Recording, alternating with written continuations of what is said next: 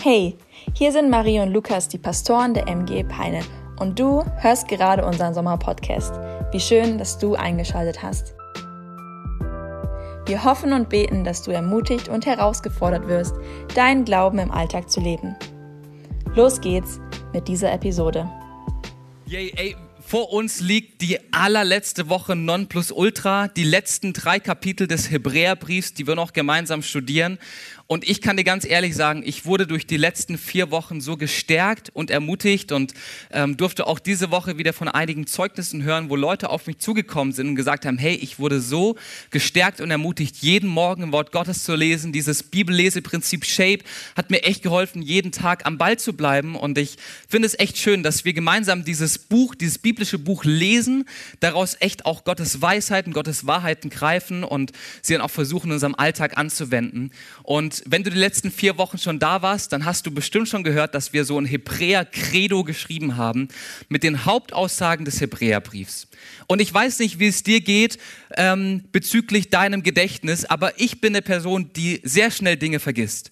Und vermutlich wirst du dich in drei oder vier Jahren gar nicht mehr daran erinnern, dass wir hier diese Predigtreihe hatten. Wahrscheinlich hast du in drei bis vier Jahren vergessen, dass du mal den Hebräerbrief schon mal gelesen hast.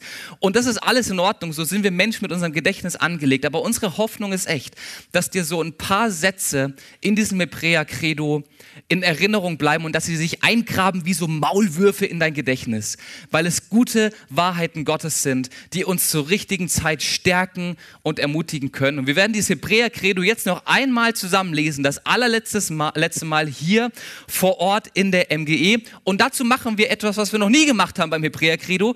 Wir stehen zusammen auf, wir machen uns nochmal aktiv, ähm, denn wenn man steht, hat man auch deutlich mehr Luft in der Lunge, kann viel besser reden und ähm, dann lesen wir zusammen dieses Credo ähm, und, und versuchen dadurch echt diese Sätze in unserem Gehirn zu behalten.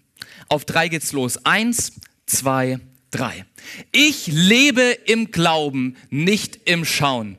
Gott ist immer an meiner Seite, darum habe ich keine Angst weil auch Jesus selbst Leid ertragen musste und denselben Versuchungen ausgesetzt war wie ich, kann er mir in jeder Lebenslage helfen. Ich halte fest an den Versprechen Gottes für mein Leben. Ich ermutige andere Menschen, das Gleiche zu tun. Ich laufe den Lauf des Glaubens. Ich schaue nicht zurück, sondern strecke mich nach dem aus, was vor mir liegt. Amen. Ihr dürft euch sehr, sehr gerne setzen. Im Alter von 34 Jahren startet die Schwimmerin Florence Chadwick eine der riskantesten Unternehmungen ihres Lebens. Im Jahr 1952 fasst sie den Entschluss, von Catalina Island kurz vor der kalifornischen Küste hin zum Festland zu schwimmen. Es ist eine Schwimmstrecke von 24 Meilen, 40 Kilometer durch eiskaltes Wasser. Und als sie an diesem Morgen im Jahr 1952 von Catalina Island ins Wasser springt, begleitet sie ein Boot, das neben ihr herfährt, um sie vor Haien zu beschützen und um zur Stelle zu sein, falls sie einen Krampf oder eine sonstige Verletzung bekommt. Durch dieses Boot bekommt sie auch immer wieder kleine Essensrationen und ähm, Gläser mit Wasser gereicht, sodass sie diese 40 Kilometer Strecke durchschwimmen kann. Es ist ein bewölkter Tag. Die Sonne kommt nicht so wirklich durch die Wolkendecke, was eigentlich gut für Florence ist, da die Spiegelungen am Wasser sie sonst irritieren würden bei ihrem 40 Kilometer Schwimmmarathon. Sie schwimmt, sie schwimmt, sie schwimmt und sie macht in den ersten Stunden wahnsinnig viele Kilometer gut und ist richtig gut in der Zeit. Sie wird einen Weltrekord aufstellen. Das ist ihr Traum. Dazu ist sie ins Wasser gesprungen. Sie will als allererste Frau eine so große Distanz überschwimmen in einer Rekordzeit, die selbst den Rekord von Männern überbietet. Doch dann, 15 Stunden nachdem sie losgeschwommen ist, bildet sich auf einmal über der Wasseroberfläche dichter Nebel. Innerhalb von Minuten kann sie nicht einmal mehr einen Meter, Meter weit schauen. Und durch den Nebel beginnt ihre Motivation langsam zu sinken. Sie kämpft sich durch, sie schwimmt weiter, aber trifft dann irgendwann die Entscheidung, zum Beiboot zu schwimmen. Dort ist ihre Mutter mit dabei. Und sie sagt der Crew an Bord des Bootes, Freunde, ich kann nicht mehr, ich bin durch, ich möchte gerne an dieser Stelle abbrechen, ich, ich will eigentlich das Handtuch werfen, ich kann nicht mehr. Doch ihre Mama ermutigt sie und sagt sie, hey Florence, du hast schon so viel geschafft in deinem Leben, du bist schon so viele Kilometer geschwommen und dieser Nebel wird dich nicht abhalten. Bleib dran, schwimm weiter, du wirst es packen. Und Florence fasst nochmal Mut, sie fasst nochmal Vertrauen zu, zu der Kraft, der in ihrem Körper liegt und schwimmt weiter.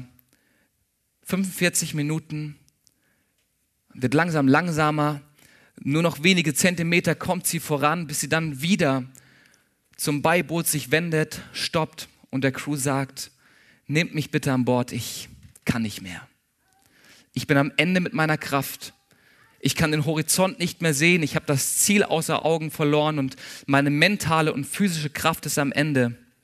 Ich werde an dieser Stelle das Handtuch werfen. Und so steigt sie in das Boot, wird in Decken gehüllt und kann dann dort im schwankenden Boot sich langsam wieder aufwärmen, nachdem sie dort in diesem eiskalten Wasser 16 Stunden geschwommen ist.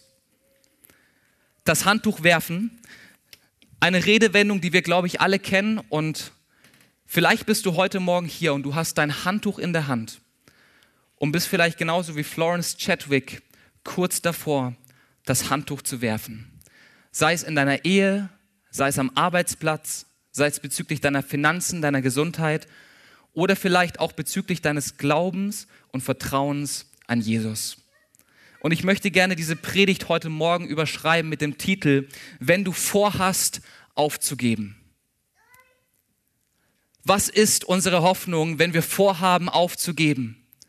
Was hindert uns vielleicht daran, das Handtuch zu werfen? Was ist unsere Hoffnung? Was sagt das Wort Gottes dazu, wenn wir eigentlich aussichtslos vor einem Kampf stehen? Wie können wir in dieser aussichtslosen Situation reagieren und handeln. Und ich habe einen starken Text heute Morgen und ich glaube, dass er uns eine Ermutigung mitgibt für genau solche Momente, wenn du vorhast, aufzugeben.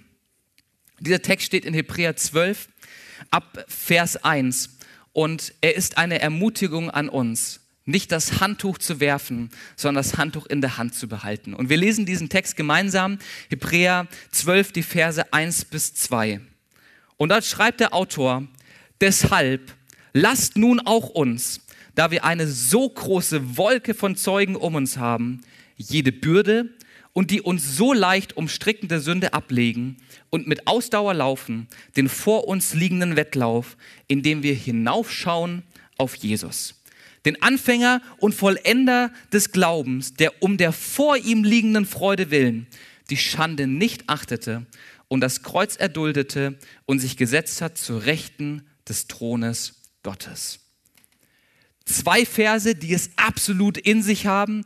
Zwei Verse, über die man ewig lang sprechen könnte. Da sind so viele kleine Nebensätze drin, die man in den Fokus nehmen könnte. Und bevor ich gleich reinstarte und die drei Empfehlungen des Textes an dich weitergebe für Momente, in denen du das Handtuch in der Hand hast, wollen wir den Text ganz kurz mal auf seine Essenz reduzieren, okay? Also wir packen diesen Text mal wie eine Topf Soße auf den Herd und lassen das Ding mal so richtig einkochen, ja? Und das ist übrigens eine Technik oder eine Sache, die du immer mit Bibeltexten machen kannst, um zu der Hauptaussage des Textes zu kommen. Genauso wie heute auch schon haben auch damals Autoren Genitive, Adjektive und Nebensätze benutzt, um einen Text auszuschmücken oder um kleine Nebenwahrheiten noch mit einzubauen. Wenn wir aber so einen Text heute lesen, dann ist der ganz schön gewaltig und massiv. Und wir machen jetzt Folgendes. Wir machen uns mal ganz kurz die Mühe und streichen ein paar Adjektive und Nebensätze raus, um zu verstehen, was die Hauptaussage ist.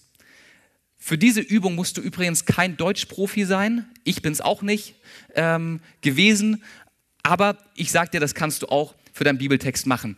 Dann lesen wir mal, deshalb lasst, okay, nun auch können wir rausstreichen, deshalb lasst uns, da wir eine, ah, okay, Adjektiv raus damit, da wir eine Wolke von Zeugen um uns haben, jede Bürde und die, und so leicht umstrickende Adjektiv einmal raus, und die Sünde ablegen und mit Ausdauer laufen, den ah, vor uns liegenden auch Adjektiv, Wettlauf, indem wir hinaufschauen auf Jesus, den Anfänger und Vollender des Glaubens. Okay, ein paar Nebensätze, die Jesus noch mal ein bisschen besser beschreiben und sagen, wer er eigentlich ist. Also, die Hauptaussage des Textes, Hebräer 12, 1 bis 2, lautet dann, deshalb lasst uns, da wir eine Wolke von Zeugen um uns haben, jede Bürde und die Sünde ablegen und mit Ausdauer laufen, den Wettlauf, indem wir hinaufschauen auf Jesus. Ich weiß nicht, ob du es wusstest, aber mein Leben und dein Leben sind ein Wettlauf. Mein und dein Leben sind nicht ein Sprint, das irgendwie in 100 Metern gelaufen ist, dann sind wir im Ziel, jubeln und erreichen irgendwie die Siegestrophäe, sondern dein Leben ist ein Marathon. Ey, du wurdest geboren, ich im Jahr 1995 und mit sehr hoher Wahrscheinlichkeit werde ich irgendwann leben bis 2070 oder 2080. Das ist ein ganz schönes Stück Jahr, was man da so zu leben hat, oder?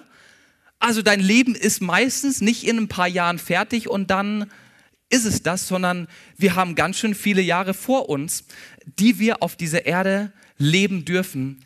Und wenn du schon ein bisschen länger auf der Erde hier unterwegs bist, dann wirst du mir zustimmen, ja, das Leben hat richtig tolle Seiten, das Leben ist richtig zum Genießen und manchmal kommt man auf diesem Marathon an Verpflegungsstationen vorbei, wo man eine Banane snacken kann oder einen leckeren isotonischen Drink zu sich nimmt.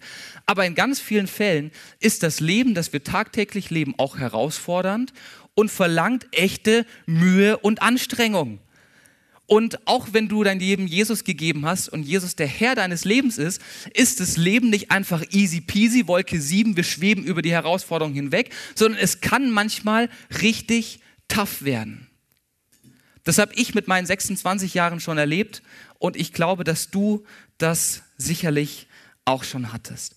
Und dieses Leben, das wir leben, ist ein Lauf, der Ausdauer erfordert, ein Lauf, der Dranhalten erfordert. Es ist manchmal echt ein Kampf. Und in 1 Timotheus 6, Vers 12, da schreibt zum Beispiel Paulus an seinen Azubi Timotheus und sagt, ey, kämpfe den guten Kampf des Glaubens. Bleib dran. Ja, das Leben ist ein Kampf. Auch der Glaube ist manchmal ein Kampf. Aber bleib dran, denn es lohnt sich, ins Ziel einzulaufen. Und dieser Text, Hebräer 12, der von diesem Wettlauf des Lebens, von diesem Kampf des Lebens schreibt, der hat drei Empfehlungen für dich, wenn du gerade dabei bist, das Handtuch zu nehmen, um es zu werfen. Und die erste Empfehlung, die finden wir direkt in Hebräer 12, 1 A. Und da spricht der Autor von einer großen Wolke von Zeugen, die wir um uns haben und sagt, hey, das ist die erste Empfehlung, die ich dir gebe. Das ist der erste Ratschlag, das ist die erste Sache, warum du mit Ausdauer laufen kannst.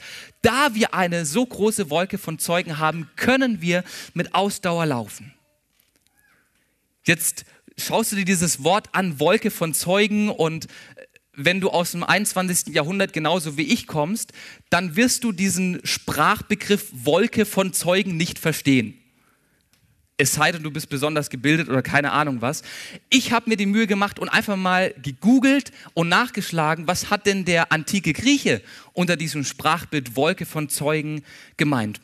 Und wenn der antike Mensch, wenn der Grieche im ersten Jahrhundert nach Christus von einer Wolke von Zeugen spricht, dann meint er damit einfach eine riesengroße Menschenansammlung, die so dicht beieinander steht, dass du nicht durchschauen kannst, wie es bei einer Wolke der Fall ist. Hey, wenn eine Wolke sich vor die Sonne schiebt, dann siehst du die Sonne nicht mehr. Und das ist dieses Bild, also eine riesengroße Menschenmenge, die kommt und ähm, dann auch in diesem Stadion, um mal im Bild des Wettlaufs zu bleiben, die im Stadion am Start ist. Und der Autor des Hebräerbriefs denkt dabei an das Kapitel 11, das vor Kapitel 12 liegt, wo eine Reihe von Glaubenshelden präsentiert wird.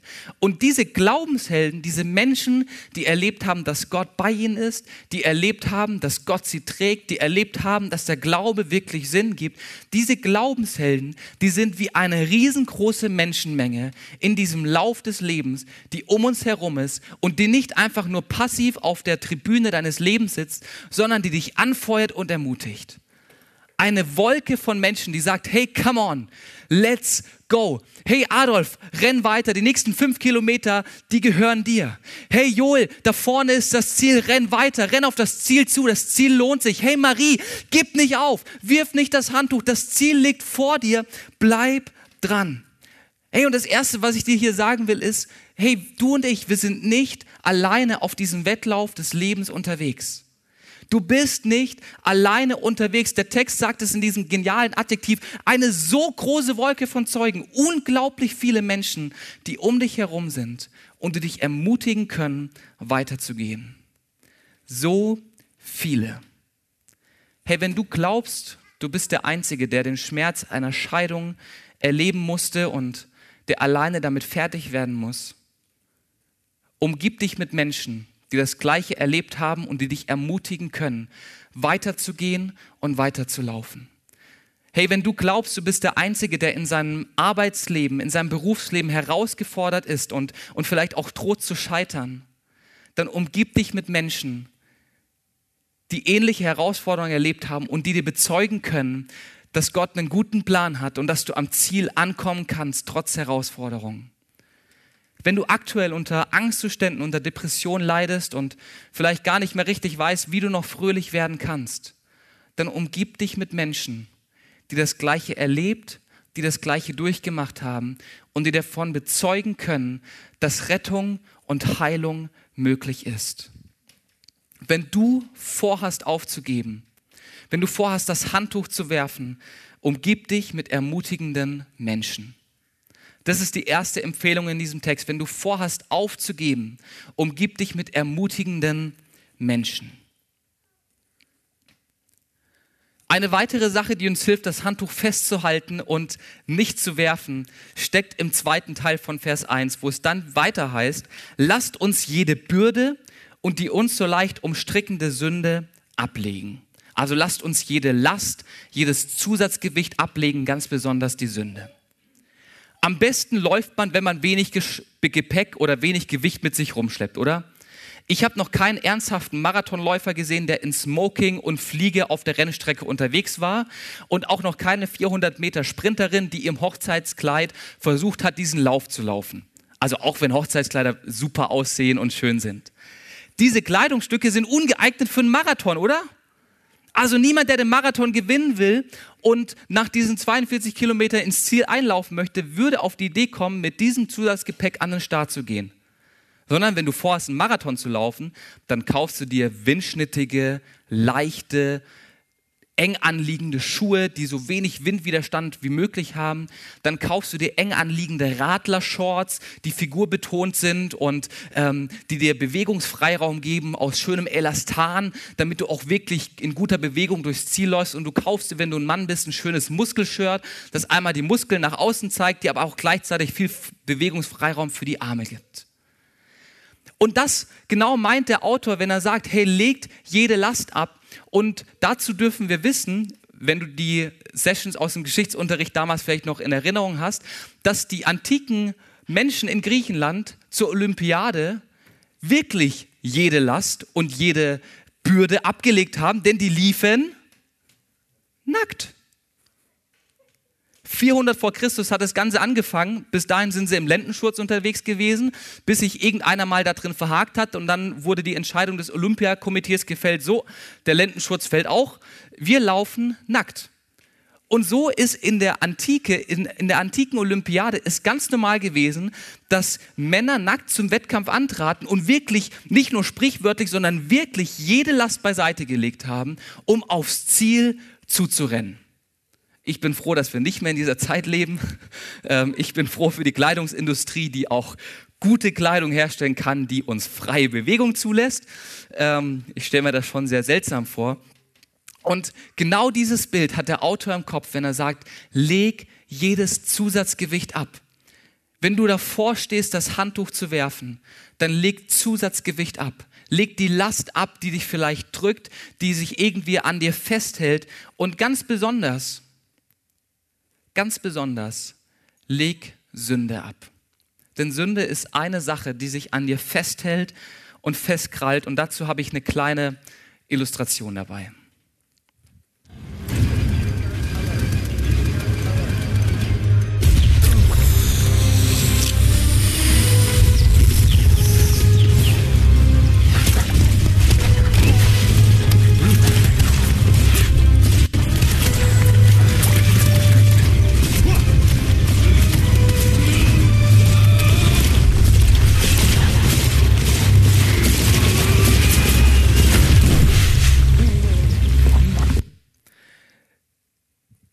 Das ist Sünde.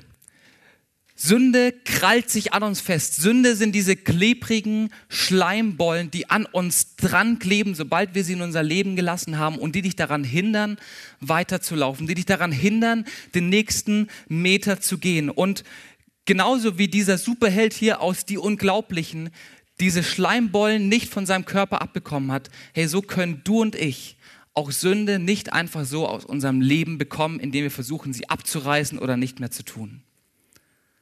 Sünde haftet sich an unser Leben an und sie hält dich davon ab, frei zu leben und in der Bestimmung zu leben, die Gott eigentlich für dich hat. Sünde bremst dich aus. Wenn du vorhast, weiterzulaufen, wenn du vorhast, das Handtuch in der Hand zu halten, dann ist eine Sache, die du tun kannst, dass du Sünde aus deinem Leben räumst. Sünde, die sich in deinem Gewissen festbeißt, die dich immer wieder anklagt, die dich immer wieder verurteilt, die dir immer wieder sagt, ey, du bist ein schlechter Mensch, die dir immer wieder sagt, ey, du bist ein Versager, die dir immer wieder sagt, ey, du kriegst nichts auf die Reihe. Sünde, die sich in deinem Gedächtnis festklebt, wie diese schleimigen Bollen aus diesem kurzen Clip.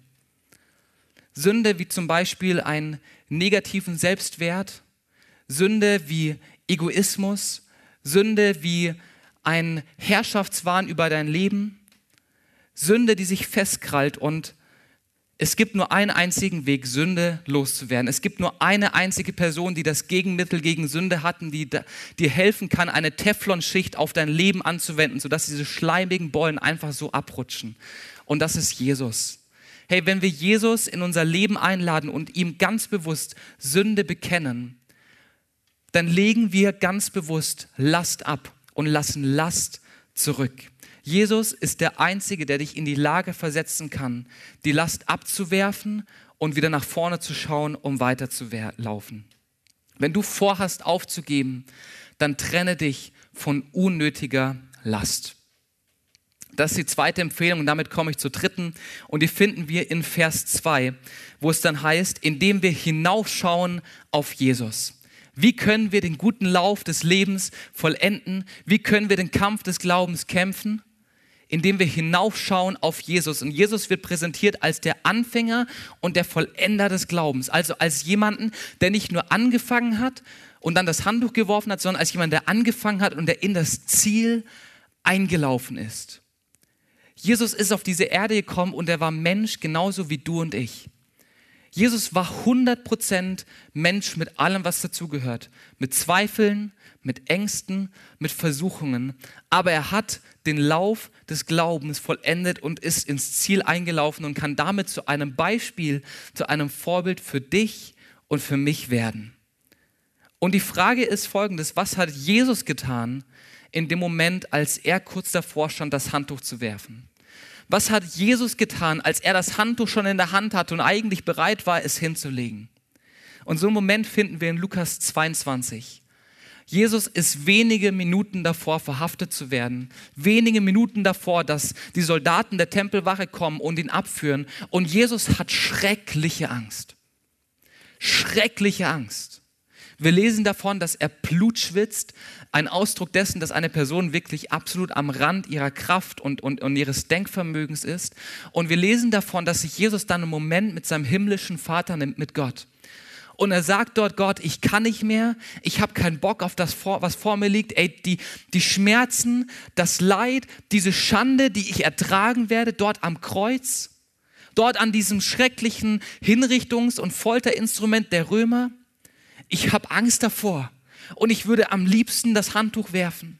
Hey Gott, wenn es irgendeinen Weg gibt, der um dieses Kreuz herumführt, ich nehme ihn. Ich nehme ihn, ich, ich kann nicht mehr, ich habe schon so viel ertragen. Aber dann betet er dieses Gebet in Lukas 22, Vers 42, wo er sagt, hey Vater, wenn du willst, dass dieser bittere Kelch an mir vorübergeht, bitte. Ey, wenn du eine Umgehungsstraße ums Kreuz bauen kannst, ich bin komplett dafür. Und dann kommt aber ein Aber in diesem Gebet. Und Jesus sagt, aber nicht mein Wille soll geschehen, sondern deiner. Nicht mein Wille soll geschehen, sondern dein Wille. Und als Jesus dieses Gebet formuliert und diesen letzten Satz anhängt, da sagt er, dein Wille soll geschehen. Und Gott, dein Wille war es, die Menschen mit dir zu versöhnen. Dein Wille war es, einen Weg durch die Sünde hindurch zu ermöglichen. Das war dein Wille, warum ich hier auf diese Erde gekommen bin. Das war mein Ziel. Das war das, warum, weswegen ich auf diese Erde gekommen bin und Mensch wurde. Und Jesus konzentriert sich auf das Warum er angefangen hatte zu laufen. Jesus konzentrierte sich auf das Ziel, das er auf dieser Erde hatte. Und aufgrund seiner Fokussierung, aufgrund dieser Zielrichtung, die er in diesem Moment einnimmt, nimmt er das Kreuz auf sich, ohne Beklagen, ohne einen Moment zu zweifeln und schafft damit einen Weg für dich und für mich. Und der Hebräerbrief, der fasst es in einer ganz kleinen Notiz zusammen und er sagt, aufgrund der vor ihm liegenden Freude, aufgrund der vor ihm liegenden Freude konnte Jesus das Kreuz überwinden. Aufgrund der vor ihm liegenden Freude konnte er das Handtuch in der Hand halten, weil er ganz klar wusste, warum er gekommen ist und weil er ganz klar wusste, welches Ziel vor ihm liegt, nämlich die Gemeinschaft mit Gott, die ab dann möglich ist für jeden einzelnen Menschen hey, wenn du vorhast aufzugeben, wenn du am liebsten aufgeben würdest, dann halte dir vor Augen, was vor dir liegt, was du erreichen kannst, wenn du am Ball bleibst. Und um das mal ganz kurz auf unseren Glauben anzuwenden, hey, wisst ihr, was vor uns liegt? Vor uns liegt der Himmel. Wenn wir an unserem Glauben an Jesus Christus festhalten und ihm weiterhin vertrauen, dann liegt der Himmel vor uns, der beste Ort überhaupt, ein Ort ohne Leid, ein Ort perfekten Glücks, ein Ort vollkommener Zufriedenheit, ein Ort ohne Begrenzung, ein Ort der Freude, ein Ort der Fülle. Das liegt vor uns, das ist unser Ziel. Und ganz egal, welcher Zweifel vielleicht kommt, ganz egal, welche Herausforderung du in deinem Glaubensleben gerade hast oder welche Fragen du an Gott hast, dieses Ziel liegt vor dir, wenn du festhältst an Jesus. Und das ist doch auch der Grund, warum wir angefangen haben, mit ihm zu laufen, oder?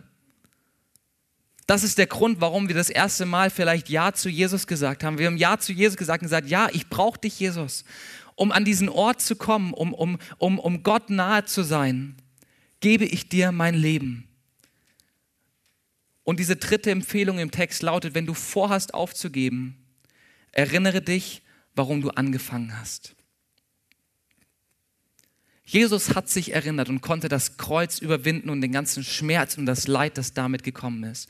Und er hat damit das Handtuch festgehalten. Er hat sich daran erinnert, warum er angefangen hat zu laufen. Wenn du vorhast, in deiner Ehe aufzugeben, dann erinnere dich daran, warum du geheiratet hast. Erinnere dich an das, was du an deinem Partner geschätzt und geliebt hast in dem Moment, wo du eine Entscheidung für ihn getroffen hast, dort vor dem Traualtar. Erinnere dich, warum du dort angefangen hast. Und das wird dir die Kraft geben, weiterzugehen. Wenn du vorhast, an deinem Arbeitsplatz aufzugeben, dann erinnere dich, warum du angefangen hast, dort zu arbeiten und dort anzufangen zu laufen. Erinnere dich daran, warum dir die Arbeit so viel Spaß gemacht hat. Erinnere dich daran, was dich damals motiviert hat und nutze das als Fokussierung für heute. Hey, wenn du vorhast, in der Schule aufzugeben und Angst vor dem Abi hast, Angst vor dem Abschluss hast, dann erinnere dich an dein Warum. Erinnere dich, warum du angefangen hast, die extra Jahre Schule in Kauf zu nehmen. Wenn du vorhast, in deinem Glauben an Jesus aufzugeben, weil du ihn im Moment nicht spürst oder vielleicht weil er sich so entfernt anfühlt, so wirkungslos in deinem Leben, dann erinnere dich, warum du dich damals für ihn entschieden hast und was auf dich wartet, wenn du weiterläufst. Wenn du vorhast aufzugeben, erinnere dich, warum du angefangen hast.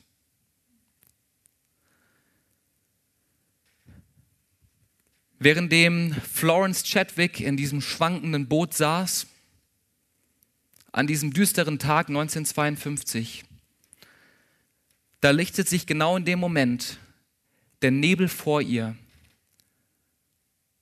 und sie kann auf einmal die kalifornische Küste sehen, die nur noch 800 Meter entfernt war.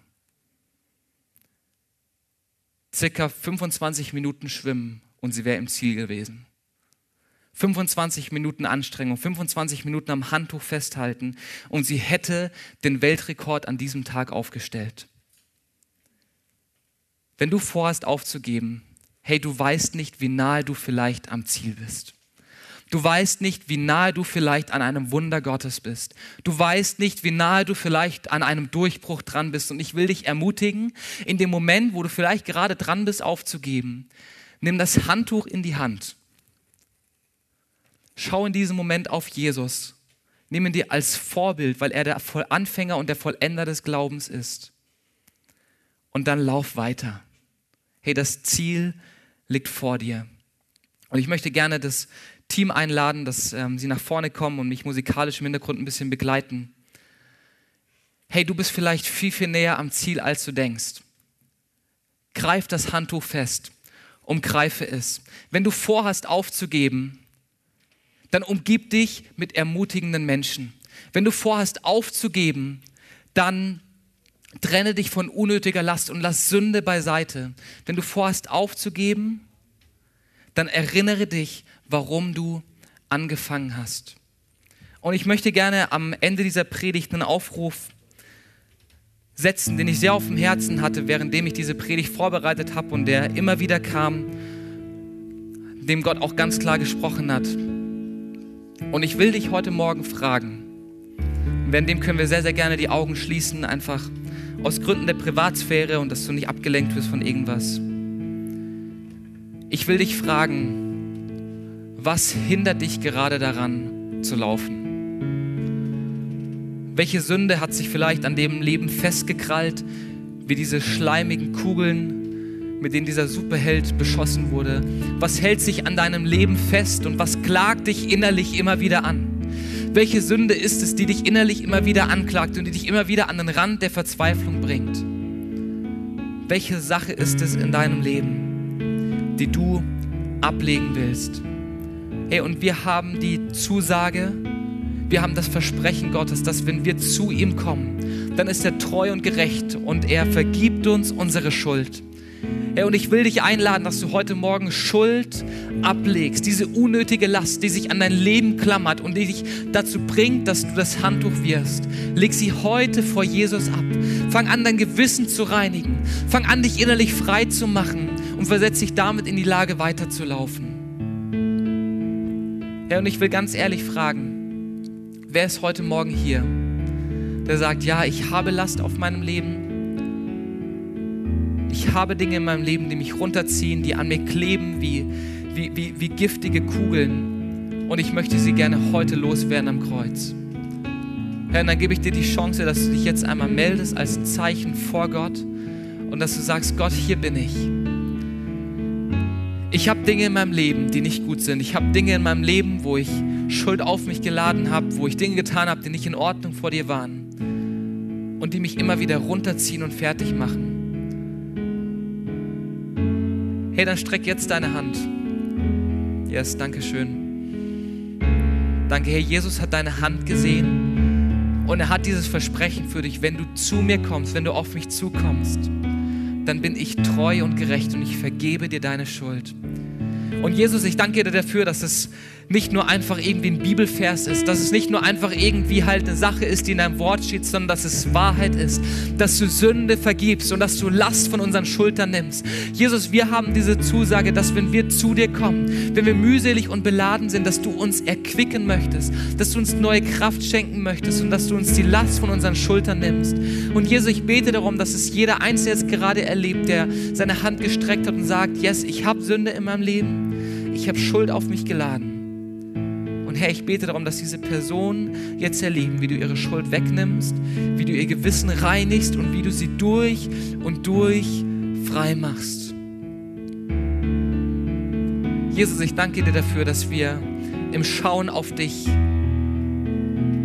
festhalten können und im Schauen auf dich das Handtuch umklammern können, das wir eigentlich gerade am liebsten fallen lassen würden. Jesus, ich danke dir dafür, dass du mit uns bist, dass du uns nicht verurteilst, sondern dass du uns Perspektive schenkst für das Ziel, das vor uns liegt. Amen.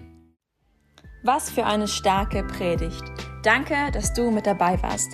Für weitere Predigten kannst du uns einfach auf unserem YouTube-Channel folgen, und zwar bei MGE Peine.